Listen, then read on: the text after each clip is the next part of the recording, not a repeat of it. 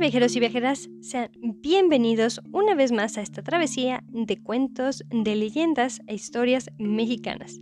En este episodio vamos a relatar un mito originario del estado de Nayarit.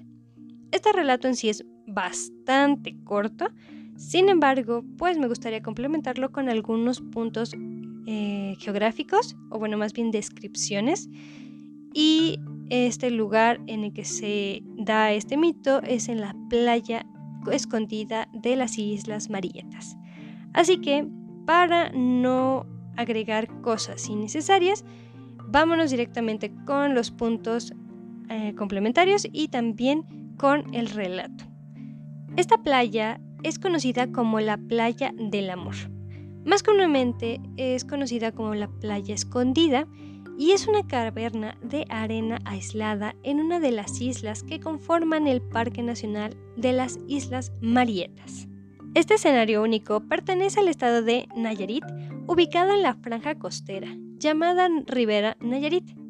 El archipiélago en sí es una maravilla natural, que se formó por la actividad volcánica y ahora es el lugar de muchos tipos de peces de coral y un arrecife tortugas marinas, delfines, mantarrayas y anguilas.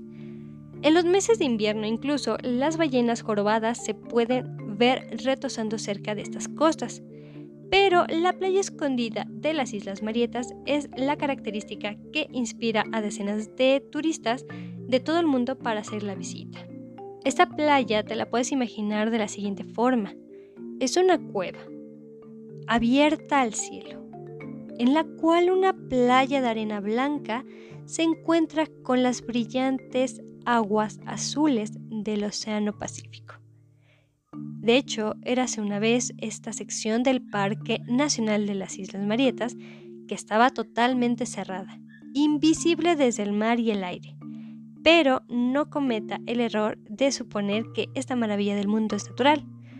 Lo más probable es que la abertura que permite que el sol fluya hacia la playa escondida fue creada hace mucho tiempo por pruebas de artillería.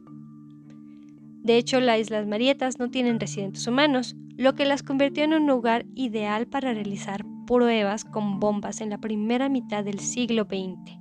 Es por eso que muchas de las fascinantes cuevas y formaciones rocosas en este archipiélago son probablemente artificiales. Pero en la década de 1960, el científico francés Jacques Cousteau, no sé si lo pronuncié bien, pero eh, lo pronuncié tal cual viene, comenzó a protestar por la destrucción del ecosistema de estas islas, logrando que finalmente en 2005 las islas fueran bautizadas como Parque Nacional. Y una vez que la paz regresó a las islas, también lo hizo la notable flora y fauna. Así que esta ha sido la historia y los complementos que tiene esta playa. De hecho, ustedes también la pueden buscar en internet y van a ver que es bastante famosa por las impactantes fotografías que sacan de este lugar. Sin embargo, pues me paso a despedir con mi sol despedida, ¿verdad? Valga la redundancia, en el cual te invito a que si te ha agradado el episodio me ayudes compartiendo ya sea el podcast o el canal de YouTube que también ahí me puedes encontrar como el Legendario de México con familiares, con amigos o con incluso personas que sepas que les interese este tipo de contenido. También te quiero invitar a que si eres un nuevo oyente sigas este podcast o el canal.